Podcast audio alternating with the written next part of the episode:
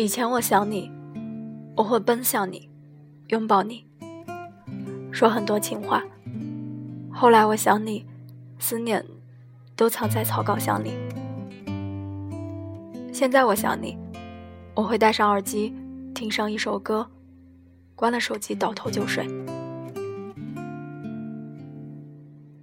每天和你一起吃晚饭的朋友去约会了，只剩下你一个人。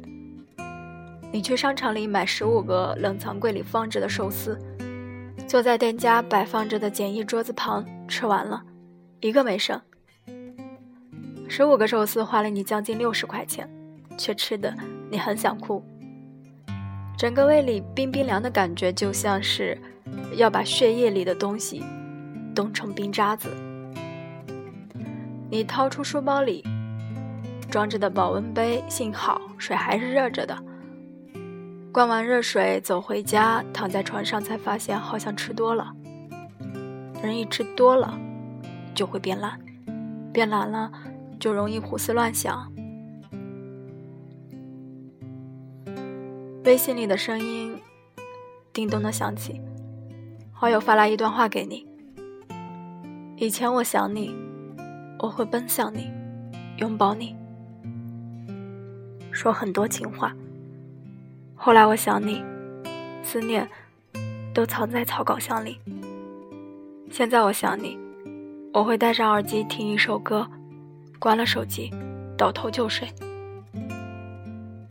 你看完这句话，你想要打趣对方，竟然会说这么文艺的话。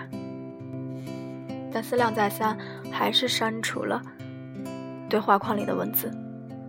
这段话让你不可抑制地想起了某个人，你将手机扔到一边，再也不想回复。那个人走之后，你写了很多故事，故事里大大小小都有着他的影子。你不知道这算不算是一种思念，你只知道再也没有一个名正言顺的。说想念他的身份和理由了。那个人至于你，就像是一场华丽的梦。醒来后，只剩下一个冰冷的电话号码。这个时候，你突然想起《花样年华》里的一幕：周慕云请苏丽珍配合，去模拟一场最后的分别。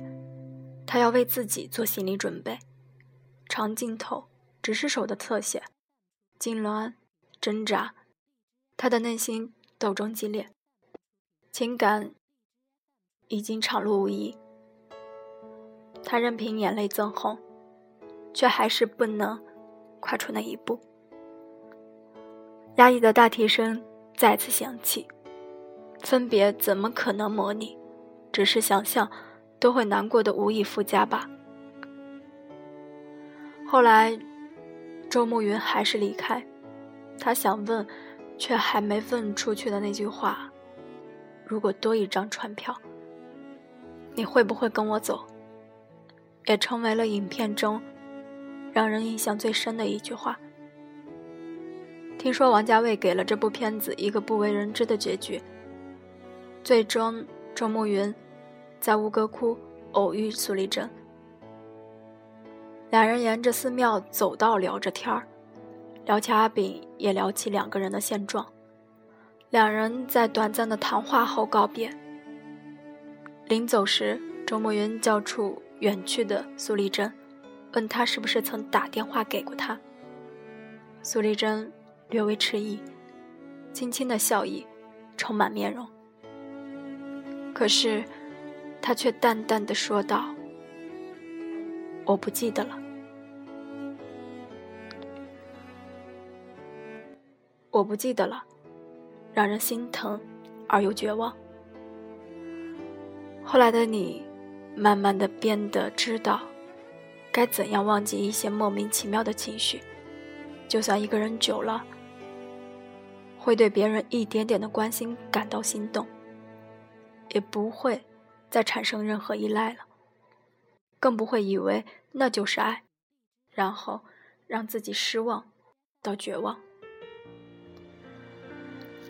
以前胃疼，会唧唧歪歪的跟那个人抱怨，然后看那个人紧张。后来你慢慢懂得，能爱惜自己一辈子的人，只有自己。现在的你的胃病已经好的七七八八了，就算一口气吃掉十五个寿司，也不会有任何问题。你还会记得随身带着一个热水杯？你看呢？我们总会慢慢变成这样的人。无论曾经对我们多么重要的人，无论曾经的记忆有多么深刻，都能笑着淡然，然后说一句：“我不记得了。”因为回忆，也就只能是回忆而已。过去的也就真的过去了。后来我想你，都写在草稿箱里，一字一句，再也不会去打扰你。后来我们也会明白，并不是所有的爱情都是命中注定的，你也不是一定要他回来。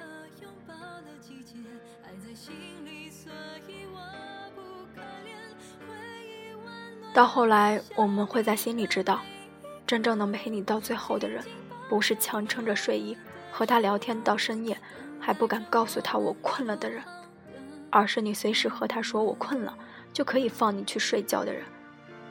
因为你永远不必担心，你们过了今晚，就会没有明天。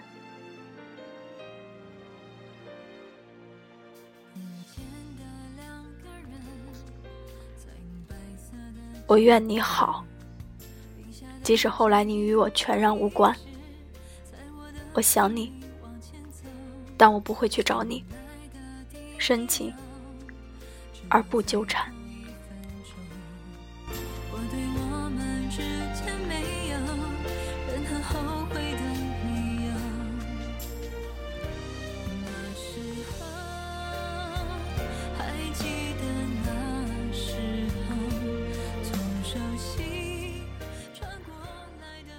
Hello，今天的节目就到这儿了。